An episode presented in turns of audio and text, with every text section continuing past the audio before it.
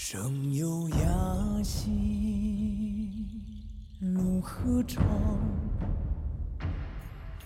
身何在？在异乡。双亲老兮发苍苍，淡淡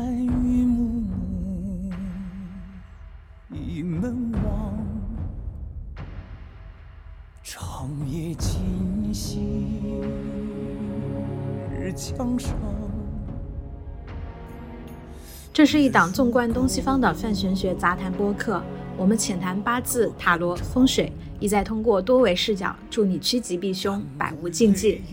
无灾无难，科学玩命，有吉有庆，能治百病。欢迎收听《吉星高照》。大家好，我是千灵。大家好，我是陈山西。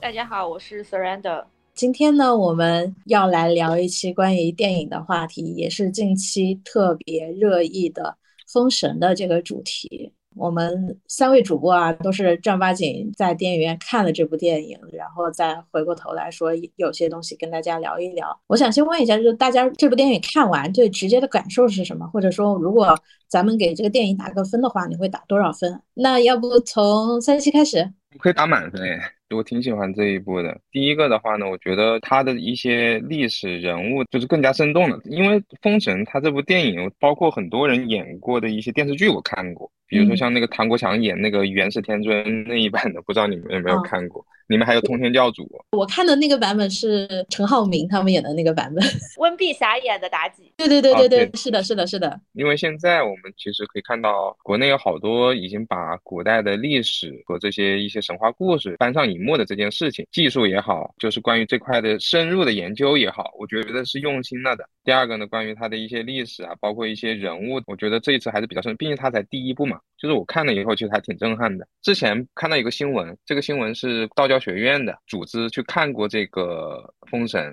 然后呢，问那些道士对这个上面有什么感受。其中有些道士说，哎，里面有个陈坤，他是元始天尊嘛，然后他用的那个就是玉清诀，那就是用的首饰，那个都是一样的。然后穿的衣服里面也有包含阴阳。因为在那个时候呢，它其实有阴阳学说，但是没有这个太极，所以说它在衣服上呢，其实的图案也都是对的。也就是在那个时候不会有太极图，就不会有我们现在看到的太极图。所以像有些细节，我觉得还是做的挺好的。我我可以给他打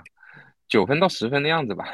期待下一步。哇，分数还是挺高的呢。而且还有一个就是最后有个彩蛋，就是关于。文太师那个形象，我特别期待文太师，我觉得好霸气。那 Surrender，你整体上观感如何？对于这部电影？嗯，我给他评分其实也挺高的，估计也有八九分这样子。因为我感觉这部电影就是它整个好的地方，我是觉得它非常符合人性的事实。电视剧的故事，我会觉得它有问题，很多时候是它的那种人物啊很模板化，但是其实它不太符合。人性的，有时候我们去看一些嗯历史的人物，比方说历史的皇帝，或者说历史的那种妖姬，我们很容易把它放在一种，就觉得他是一个历史上的名人，或者他是个皇帝，他在道德上就应该怎么样怎么样，就应该完美无缺，他就应该那个勤政爱民，他就应该非常有责任心。历史上的人他只是死了而已，但他在活着的时候，他其实跟一个普通人没什么两样的。你在现实当中，你遇到一个老板是什么样子的，你。历史上的那个皇帝就有可能是什么样子的。人性上，我觉得他整个故事是更加 make sense 的，就他不是那种很模板化的人物。第二个呢，就是我觉得他一个好的一个剧本或者说一个好的电影，它是一个多维的体验。很多时候我们看别的一些就粗制滥造的剧的时候，就除了主人公会说话之外，他所有的他的衣服、他房子的摆设。它周围的环境其实都不怎么细致。这个电影我就觉得它的其实每一个细节它都是认真设计过的。为什么那个地方放那样一个东西出来的？为什么是那样一个角色？它都是有语义含义的。就是说它的背景板里面的每一个东西一样都是在说话的。所以这个就是一个你的意识和潜意识的一种双向交流和体验，你就会感觉到这个电影它确实是一个真的经过非常好设计的好东西。具体来讲，你有什么刚才说到的很印象特别深刻的？这些细节嘛？比如说那个妲己的那个簪子，那个造型，可以在那种古早一点的博物馆里面看到那些文物，包括那个大王登基手上拿着那个小斧子，那个其实就是像良渚文明的时候，他们的祭祀祭天的时候都会有那样的一种东西。还有比如说像那个姜皇后脖子上也是登基的那个时候吧，她脖子上三层的那个玉饰的那个大项链，基本上有点一比一还原那样子，就是三层，然后下面还挂着好多坠子。啊，确实，剧组对于这个服化道的打造都是极其华丽的。你看他们光是最后那个人员名单里面，光是做木工的就有八百多个人，极其夸张的投入。而且它里面的那个建筑都是基本上都是手工打造的。这个故事啊，《封神榜》这个故事，因为本身它就是一个明朝时候的一类似于网络小说这样的一个流行文学的一个故事，它其实里面存在了很多明朝人对于那个时代的人的一些想象。就如果你放在史实的角度上来考虑的话呢，那肯定这种商朝时的人，那时候文明还没有那么发达，肯定就是很原始的一些。就比如说你刚才说的，跟这个良渚遗址里面用的一些玉器，包括他的首饰、他的一些武器怎么样也好，我认为这里面还是有导演。的一些艺术的加工的成分，就包括他们的一些服装的那些设计。最开始的时候不是有个那个场景，就是那个殷寿回朝了以后嘛，包括他们那个祭天的那个场景，你会觉得他们的服装都特别的华丽。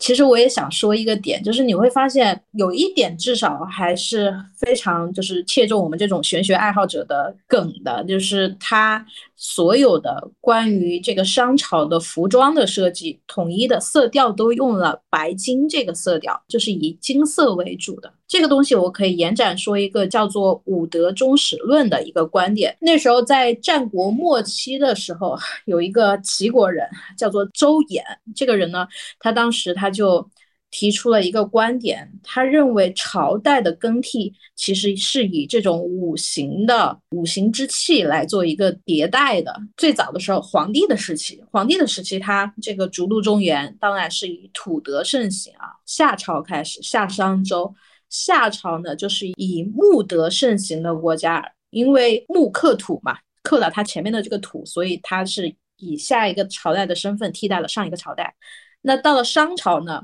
他们整个服化道上面全部都是用的这种。金器也好啊，然后颜色都是统一的，这种很亮的这种色系，金银白的色系，它就凸显出了非常强烈的这种五行中的金属性的能量。那商朝以金为主嘛，金又是克木的，商朝以它的这个金属性，金德盛行来推翻了上一个。夏朝的这种木德是这样一个轮替的过程。那如果我们再往后看呢？周朝就是以火德盛行，所以基本上到周朝，它就是以这种红色系的这种，它就是这样一代一代的，就是以五行的角度往前去刻到了另外一个朝代，然后去做了一个更替。当然，这个东西后来到秦始皇统一六国的时候，它就成了一个怎么讲呢？有点像是政治工具一样的这样的一个学术理论嘛。因为大家都知道，到秦始皇统一。用水德盛行，水克了上一个朝代的火嘛。包括它改制度量衡都是以六为单位，就是它出行的那个马车要六乘嘛，马要六个，然后轮子都是六个，就是这么来的这么一个说法。我感觉基本上现在哪怕拍很古早电影都很难做科技维度的还原。比如说他那个衣服啊，他那个衣服在当时的生产能力上应该是生产不出那样的布料的。就是从科技角度的还原，我觉得就是拍以前的历史片都是不太能还原的。我觉得它比较好的是它做到了文化的。还原和符号的还原，衣服上的花纹，包括大的那个饕餮的兽纹，符号上的还原，我觉得是做的比较好的。对，我觉得乌尔善他其实之前拍过很多这种电影嘛，而且呢，我觉得像封神这个体系，或者说中国的一些啊，就是这些崇拜的这些信仰的这些神仙，比美国那个漫威不知道早多少年，早上千年。这些英雄的话呢，其实都是可以好好塑造的。比如说他这次塑造那个雷震子，我就觉得很惊讶，那个跟我的那个令牌里面的雷震子的形象是一样的。其实是不是就意味着，呃，我们也会有自己的这种类似于漫威的这种体系？这一段故事其实只是一个武王伐纣的一个背景故事。像《封神榜》，它后期演化的就是，呃，有人开玩笑说，一开始其实就是一个，就是我要推翻你的一个造反。后面的话，结果把 自己的师兄、师傅都卷进来了，变成神仙大战了。然后各种各样的神仙都出来，这就像那个什么复仇者联盟感觉一样的，就是各种各样的超级英雄都登场，然后每个人都有每个人的背景故事，然后每个人都有每个人的法宝。你克制我，然后我又克制你，打不过你，我然后然后我就叫帮手。那基本上不就是这样的一个？所以说，他现在我们看到了只是很浅的一面，这个东西一直往后深挖，不仅仅是乌尔善吧？我觉得后面还有其他的导演、其他的资方啊，甚至有一些民间的人看到一个博主，他其实之前做那个《山海经》的 cos 还是什么的，也就是我想表达，就中国的这些什么体系宇宙，其实古人还是搞得很有逻辑的。《山海经》就是中国的神奇动物在哪里？确实，神奇动物里面就真的有中国的异兽吗？我记得好像第二部还是第三部里面有一个那个大猫叫那个纣无，它的原型就来自于《山海经》啊。当然这个扯远了，就是中国其实本身我们自己有一套非常完善、非常庞大的一个神话体系，一个玄学体系。但是之前其实因为没有很广泛的传播，所以大家一讲到玄学东西，就是要么就是八字那些东西，然后要么就是那个要去霍格沃兹。倩妮呢？就是你，你对他的打分你还没讲吧？我我可能对电影这个打分会比较严苛一点。如果是我来看这部电影的话。呃，我会打到七分，就十分制的话，我会打到七分。我先说一些我觉得比较好的地方。第一，其实我会有同样的观感和 Serena 一样，它有一些打破一些刻板认知的地方。就好比方说，很多人都在说《封神》其实是一个很女性友好的电影，除开那些一身腱子肉的质子团啊，就是各种双开门冰箱，除开这些以外，你会发现他在重新塑造苏妲己这个角色。因为我们以前小时候看到的各种版本的。关于《封神演义》的这个故事，都是说啊，这个红颜祸水、祸国殃民，都是因为这个狐狸，因为这个美女，然后这个商朝就亡了。在电影里面，你反倒是觉得说，这个选角真的是非常厉害。选到的这个演员，电影里面所呈现出来的就是那种苏妲己的那种感受啊。据说他们好像也是专门为了要演出这个角色，然后会有那种半年的特训。你就觉得他真的就是一只小狐狸一样。网上还有朋友说，就是纣王或许是最早的福瑞控嘛。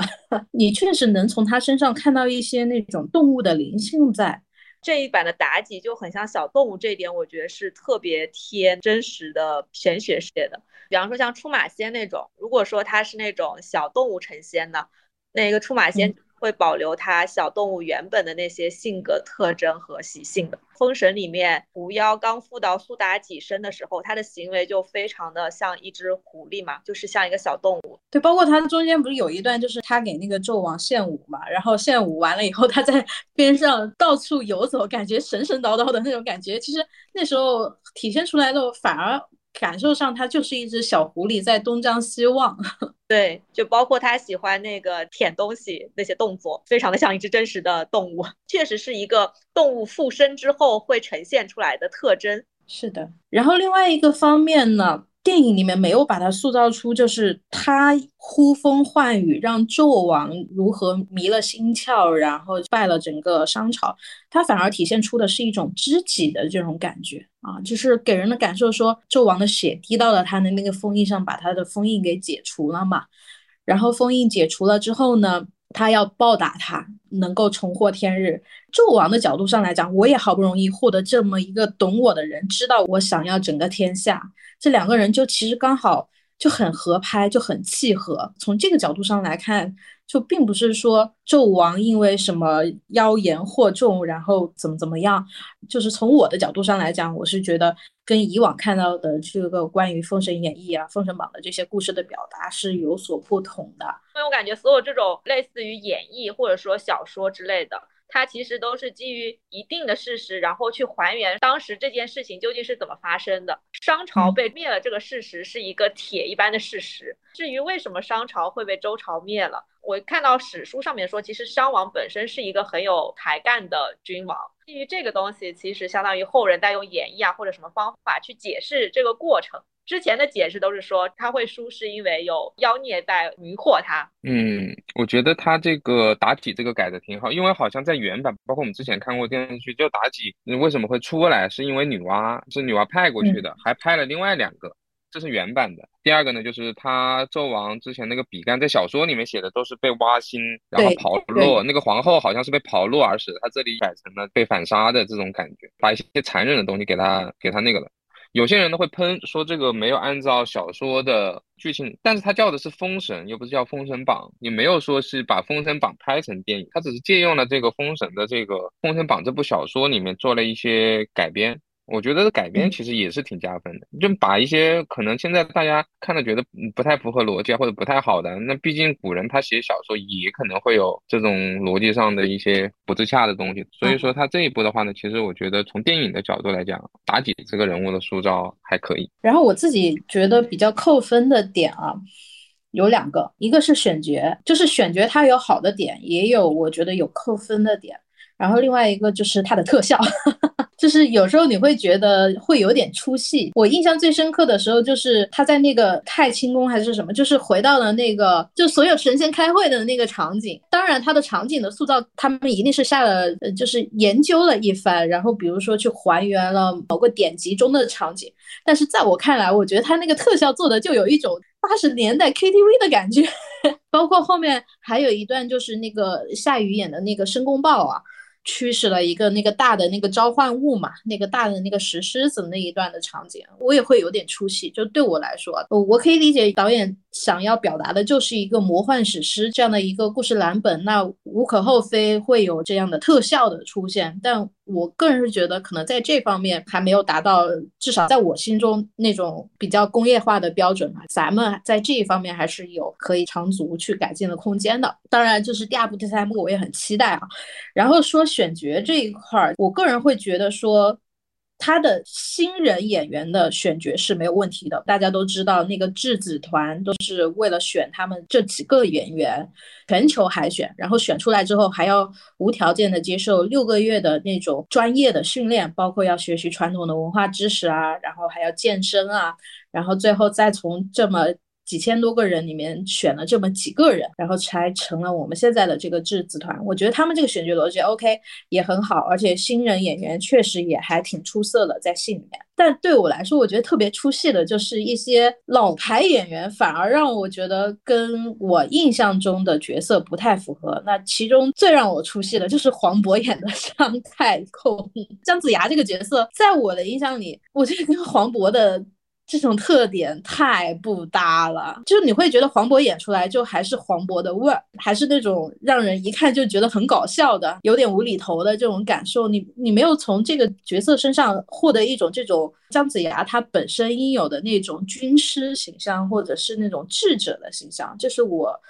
在看这个电影的时候稍微会有点出戏的地方。包括他们那个神仙开会的时候，不是很多人都在吐槽陈坤演的这个。元始天尊，第一没有看出来是陈坤，第二为什么元始天尊会这么的年轻？这个点我觉得还好诶。首先，第一个元始天尊为什么会那么年轻？本身修仙了之后，这个人就是会看着不老啊。所以那个时候姜子牙拿到封神榜的时候，不是有一个剧情是他其实原来的那个样子也是挺年轻的。他拿到封神榜之后就迅速的变老，因为他失去了法力之后，他的寿命会停留在他成仙那个时间的那个就不存在了，然后他就迅速的变老，变成了一个老头。所以我对就是为什么神仙是年轻的这个点，我觉得这个反而是比较符合一个玄学事实的。如果你在年轻的时候就修仙，就已经成仙了，你的容颜就是可以在那个时候不变老的。然后关于黄渤的那个姜子牙的，我其实没有预想说姜子牙他就应该是一个智者，或者说是一个比较成熟的样子，因为书里面原始对姜子牙的描述就是他本来就是一个走卒贩夫，他其实原来在社会上就是一个地位比较低下的人，他并不是一个社会上受尊敬的人。然后他修仙了之后，他再入凡，所以他那个时候可能。也保留了他原来的那种状态吧，他就不是一个仙风道骨的样子。而且姜子牙还有一个点，就是之前看到另外一个版本的故事，是他其实天天被他老婆骂，被他老婆骂，被他老婆打。也是一个挺衰的一个形象。就是特效那个部分，我感觉确实是有点相对有点简陋。我我可能打分比较严苛一点啊，因为我一般很难给一个电影，就是我最喜欢的电影，我可能也就顶多打个九分。我觉得我们关于这个影评可以就到此说到这儿。我们可以聊一聊《封神》里面跟我们的这些玄学有关系的一些就因素。我其实很想问哎，因为其实《封神榜》这个东西，包括像他们就是元始天尊召集大众来开会的时候。那十二个神仙，我觉得山西，你看是不是可以跟大家普及普及？我印象最深刻的是有一个，就十二个神仙里面有一个女性角色，就是慈航道人。其实这个在佛教里面就是我们的观音菩萨，就是大家众所周知的。嗯，其实是这么说的啊。如果是《封神榜》这部小说呢，它是明朝的。那么明朝的话呢，那个时候道教已经发展了，就是一千四五百年了。元末明初的时候，道教是公元前。两百多年建立的，那么这个时候已经发展了一千多年了，所以说呢，那个时候的道教神仙都已经有了很多神仙，就基本上发展我们现在的神没有百分之百，也有百分之八九十九十五左右。这部小说的话呢，它写的呢，这个神仙的来源呢，你就好比说你今天想写个作文，那么作文的话，你今天要编个历史故事，那么这个时候呢，他去主要参考的就是道教的神仙。所以说，我们道教的神仙是他的素材，而不是我们道教的神仙是来源于《封仙榜》，这是第一个逻辑。但是有些历史人物是历史上是有记载的，比如说纣王，对吧？这种大家都知道的，他的儿子啊，这些，呃，又给他们进行了封神。也就是说，我们中国人的这个神仙体系，我们的每个神仙其实都是我们的老祖宗，其实很多都是人变成了神，他就是真正的存在过的。比如说这个太上老君。老子嘛，跟《西游记》一样的，他这个小说呢是把里面的神仙的一些人物故事进行了改编，或者进行了一些重新塑造，变成了《封神榜》里面的这个人物。但是基本上里面的神仙都跟道教的历史相挂钩，不能说百分之百吧，百分之六七十是对的，是真有这些神，比如说像这个元始天尊啊，这种这三清都有的。但是呢，在这个封神里面，呃，太上老君是最大的。这个元始天尊是叫太上老君叫师兄的嘛？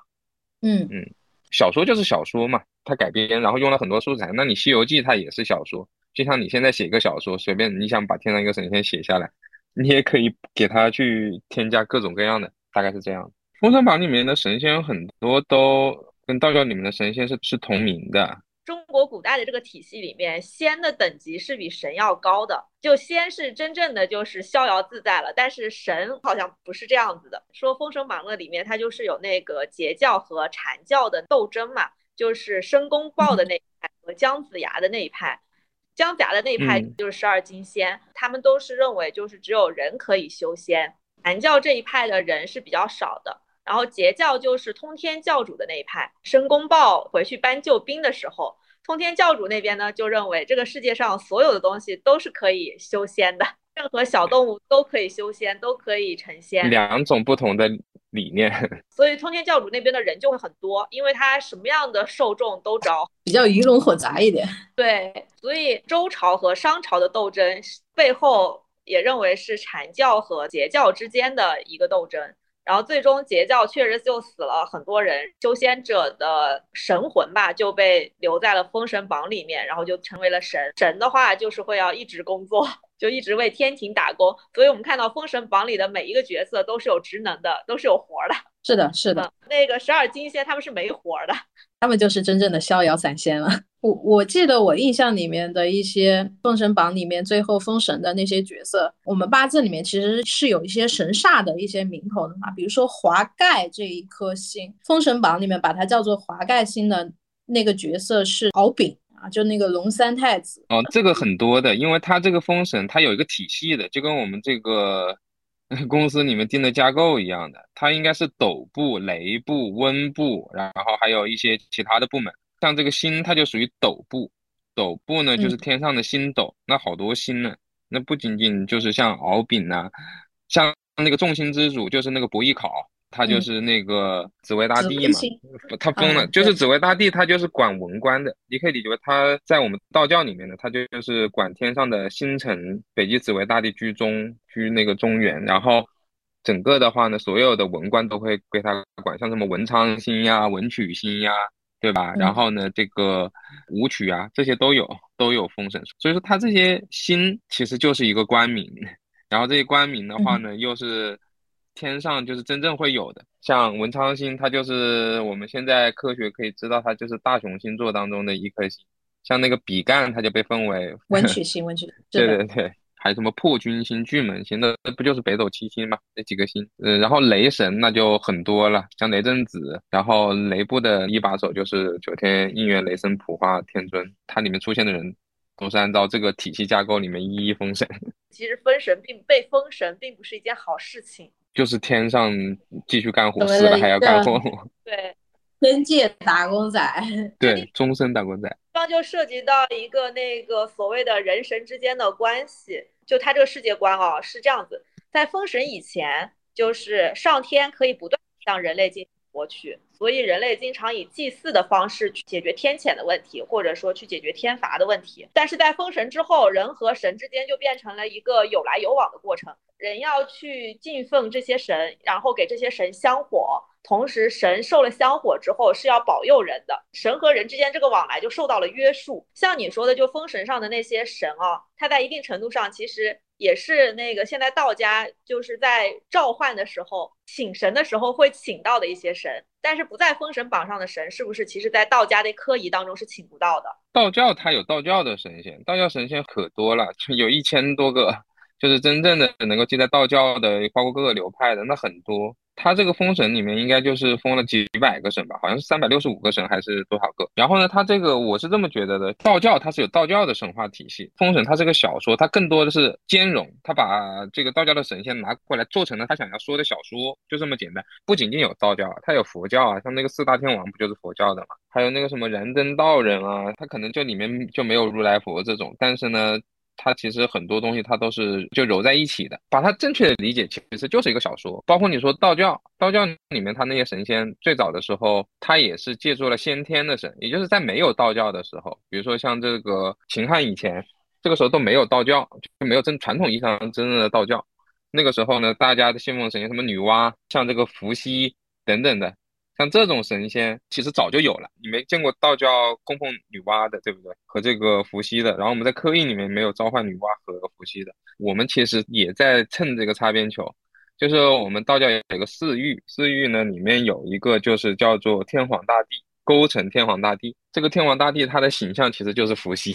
就是一个蛇身的一个形状，但是呢，道教是不会承认说这个东西就是伏羲的，因为伏羲先出来这个神仙，就你的东西变成了我的东西，那个就叫就叫窃取。但是大家都知道，其实他的形象的参考就是伏羲。女娲其实我们道教也借鉴了他的东西，然后会有类似于女娲的神仙，但是我们给他起了一个叫别的名字，就不敢名正言顺的去，因为作为宗教，它要讲究一个严谨性和独立性，所以说他不会说把之前的神仙然后。往这里靠，就大概是这样的。你刚才提到了伏羲啊，我在电影里我是非常喜欢姬昌这个角色的。然后另外，因为我本身也很喜欢李雪健老师啊，我印象最深刻的事情呢，就是东西南北几个伯侯被抓到殿前来了，姬昌他还是稳如泰山的坐着，然后再帮这个纣王去占卦嘛，用那个湿草。就最早的时候占卜的方式其实就是用这种湿草，而且《周易》就大家知道了《易经》啊，《易经》里面的《周易》。其实就是出自于西伯侯姬昌他所创造出来的一套这个易经的占卦体系。易经呢，其实我可以稍微简单讲一讲，大家可能会有点分不清，说啊，周易是什么，易经是什么？易经它其实是对于整个易经体系的一个统称，因为它里面如果细分，它有三部嘛，前两部有叫这个连山易、归藏易，它其实已经是失传了，相当于是上古时代的易经了。姬昌这个角色呢？电影里面我们看到的是他，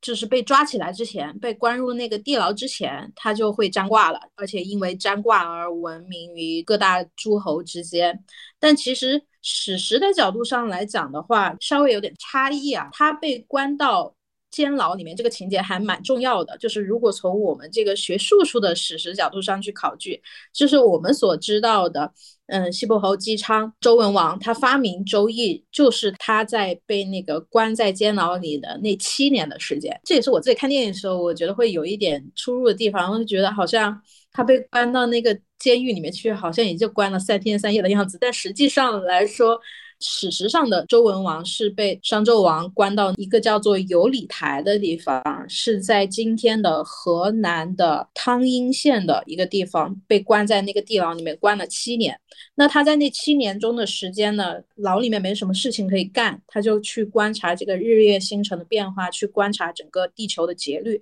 然后有了这么一套六十四卦的体系去。总结整个世界发展的规律。当时他占卜用的道具就是牢里面垫在那个地上的那个草啊，我们讲叫湿草。电影里面我觉得比较还原的一点就是他把那个湿草占卜的那个过程，他手上拿着几根棍子嘛，几根棍子夹在几个手指之间，然后用这个棍子占卜出来。电影里面提到的一个卦象是那个无妄卦。我当时在电影院里面说哦。天内无望。我之前其实大概去学过一下那个湿草占卜，因为湿草占卜其实放在现在来说是一个非常淘汰的技术了，因为它太慢了。你像你们现在六爻去占卜的话，甚至都不用铜钱了，直接用这个软件起卦都非常方便。学的时候去看过，就是山东大学刘道军教授，他就专门去讲过如何拿这个湿草。他当时是拿那种筷子来举例，去适应的那个过程，就跟电影里面李雪健老师。就是手夹着几根湿草去占卦的那个过程是一模一样的。当时看到这个点啊，我就觉得很兴奋，很还原。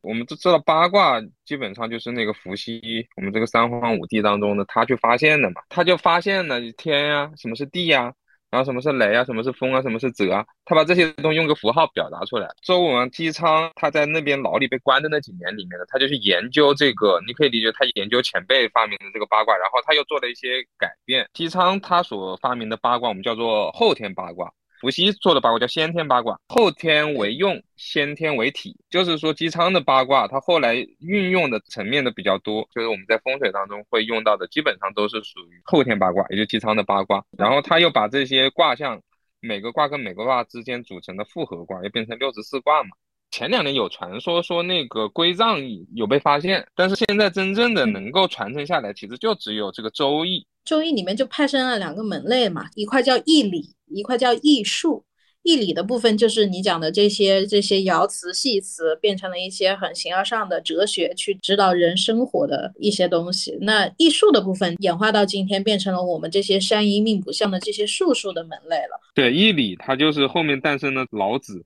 和孔子，他都是研究周易的，因为他们就属于周朝人嘛。然后老子是图书馆的馆长，孔子是老子的学生。在图书馆看什么？那不就看《周易》吗？看着看着呢，一个写了《道德经》，对吧？一个写了一些很多其他的一些《论语》啊等等其他的教人做事的道理。周易它最早在先天八卦的那个八卦，其实更多的是描述自然界的时候，因为那个时候其实也没有很多人类的活动，就伏羲的那个时候，然后到文王居而演周易嘛，就是文王坐牢期间去把周易推演成了后天八卦，因为到商朝那个时候，其实人类文明的部分已经。起来了，就人类的这个长幼有序啊，这些东西，君臣父子啊，这些东西都已经起来了。所以文王相当于他借用了自然界里的东西和人类社会的东西，然后结合在一起，它就有了人和社会，就有了上卦和下卦，就人和你的环境，然后就构成了现在我们的六爻的那个。因为先天八卦应该是只有三个爻的。是的，那个时候都属于原始部落，说不定文字都没有，都不一定有甲骨。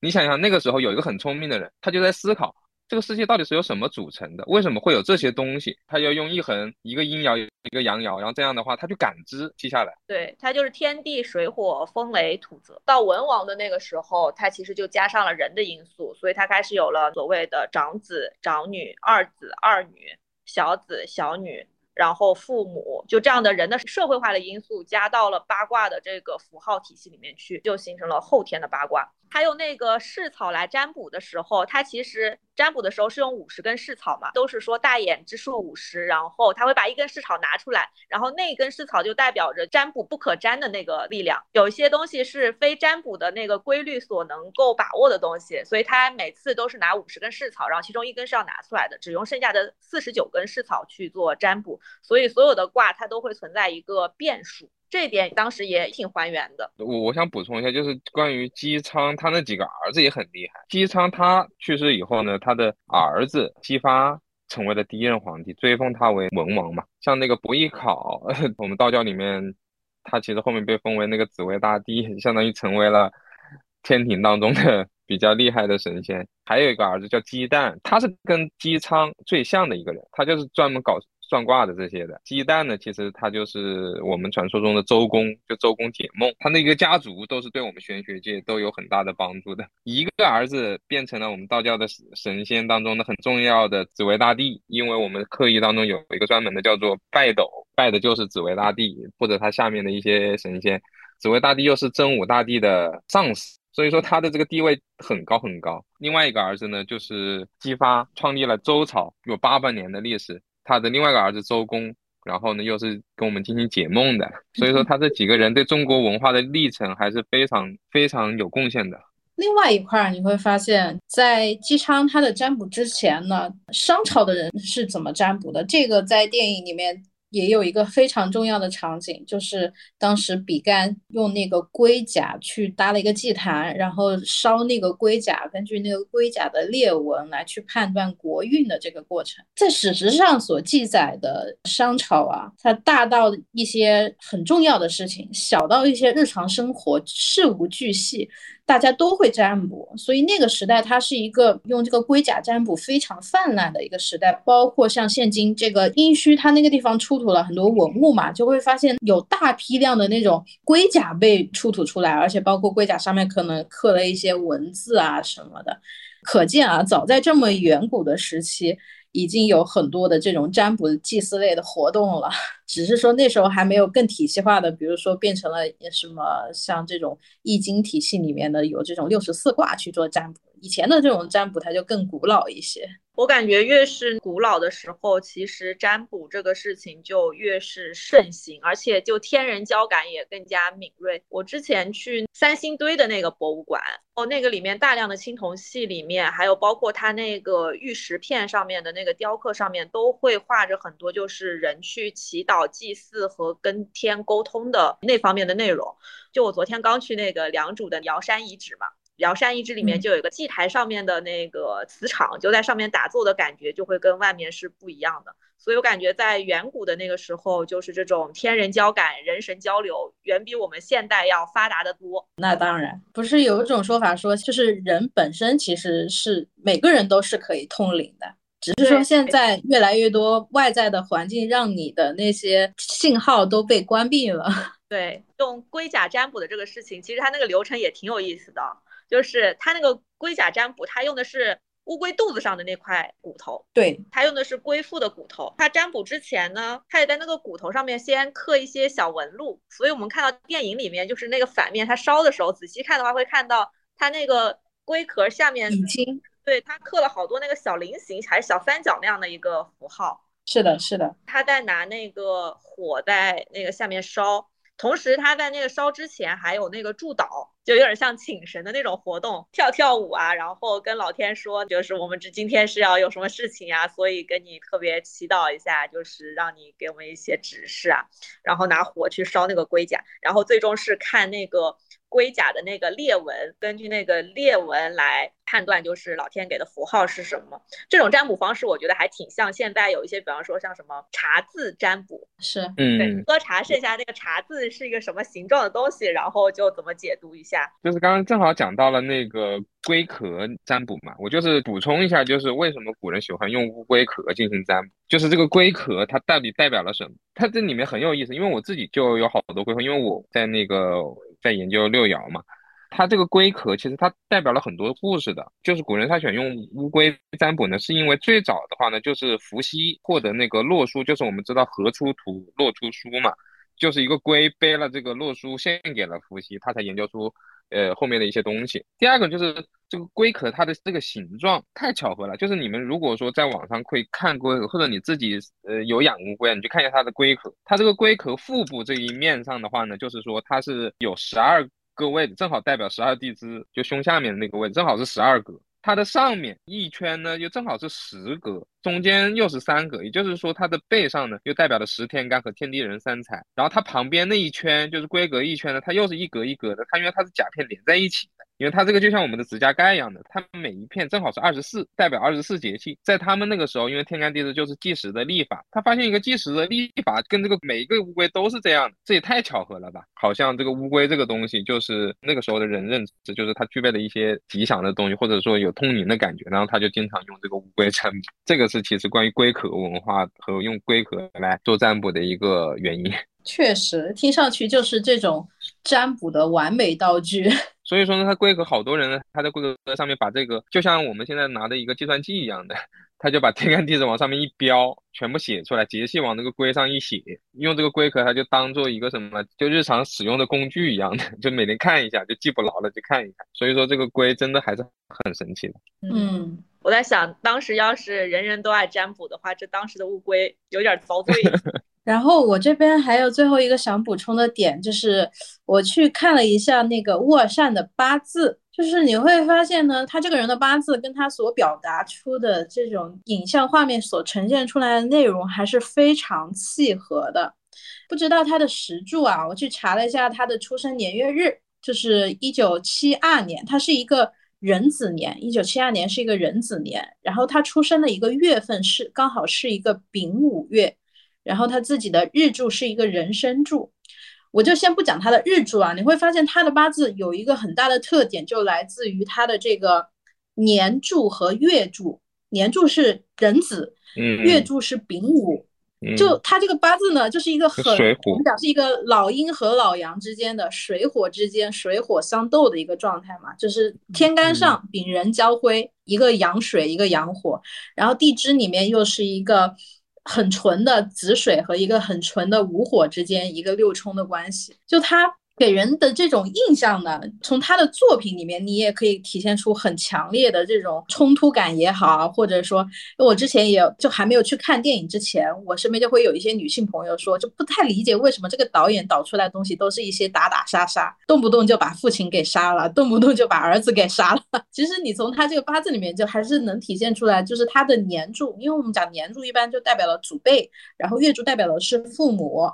这种祖辈和父母之间的这种天然冲突，可能就是刻在他这个导演的这个人生履历里面的。然后你再去看这个电影的时候，我当时印象最深刻的就是他开场的第一个那个场景，就是他们来到那个北方那个长城边。我当时我还跟我妹妹吐槽说，我们难道是来看这个《冰与火之歌》吗？就是他那个边境长城那个感受，就很像《冰与火之歌》里面他们那个守夜人在的那个边境长城。他那个北方的那种北境。给你的感觉就是一种很极寒的感受，但是呢，他们又是那种什么打打杀杀，一上来也是这种质子团先嘎了一个，然后包括他的那个血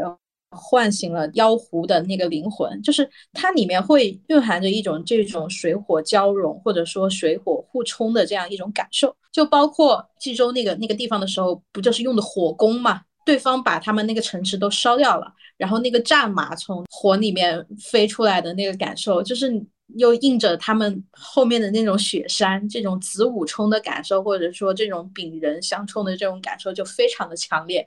然后另外还有一一个场景，我印象也非常深刻，就是皇后去刺杀杜妲己的那一场戏，是在那个水池里嘛，那也是一个很明显的，就是从我们角度上来看，是一个水火互斗的一个象意。因为本身它在一个水池里，他们俩就互相缠斗一番之后，整个那个水面上就开始晕开那个血色，那很明显的也是一个这种水火很激烈的冲突导致的一个这种象意，或者是这样的一个画面的呈现。另外一个主角团就姜子牙这一边啊，你看他的两个小跟班，这个杨戬和哪吒啊，也是很有意思的。一个是水遁，杨戬他每次走的时候都是水遁遁走了，然后哪吒每次都是踩着风火轮，又是一组这种很强烈的子午冲。所以你会发现他在他的这个电影里面充斥了非常多的这种很直接的矛盾，或者是直接对冲，以及这种水火相关的元素。这是我觉得特别有意思的一个地方。你这么一说，还真是。我记得那个画皮是不是也是他拍的呀？是周迅的那一版吗？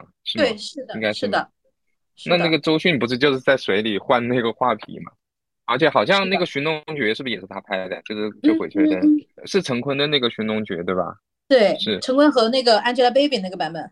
你们也是水火，还还真对上了。它里面最后不是他们那个从那个水里面冒出来嘛，然后从水里进到那个最后逃出来的时候，在棺材里面。还真的挺喜欢《水浒》的，就你你能发现，从他的八字里面，其实能看出来这样一些电影创作、文艺创作者的他自己的一些独特的语言，还是挺有意思的。哎，那说到水里的那一幕，我感觉那一幕有一个画面特别有意思，就是苏妲己的头发，它就形成了一个阴阳太极的那种，因为那个水是白色的，特别的做成了一个乳白色的那种那种颜色，它就不是那种清澈透明的那种水，它是那个乳白色的水，然后苏妲己的那头发。在那个水面上飘着的时候，就会形成一一个太极的形状，他就做了那么样一个意象。当时我还觉得，嗯，这个做的还蛮有意思的。是的，电影里面还是挺多咱们这种玄学爱好者看上去很兴奋的小彩蛋。还有一个细节，就是那个申公豹当时去追姬发的时候，是射中了那两个石狮子的眼睛，然后那个石狮子就失去了功能。它这个其实感觉跟那个开光很像，像那种佛像或者说是神像，如果说开光的时候，那个眼睛是挺重要的。如果那个眼睛出现破损的话，好像这个开光之类的东西都会失效。确实是的，就是开光它是这样的，开光的话呢，首先它第一重要的是光，你会发现就是我们一般都是跟神像开光，它是先拿布给它盖住。第二个呢，它就是用这个光，它一般就是眼睛。心脏、五脏六腑每个地方都都开，它就是说眼睛最后可能就是画上眼睛，让它真正的有光。它里面确实跟开光的逻辑有关系，就是开光它是就跟人一样的，你要把这个五脏六腑这些东西全都要开光，每个地方都不一样，就是人该有的，比如说这个神像，先开他的五脏六腑，然后再开他的什么什么什么，然后最后开眼睛。所以那个石狮子就当时被姬发射中了眼睛之后，就失去了功效。可以的，观察的很细致。姜子牙他这一部戏份比较少，应该第二部，因为姜子牙是助那个就姬发伐纣的嘛。到后面其实姜子牙的戏份可能会多些，第一部不多，可能后面就是那个姬昌可能去世以后，就是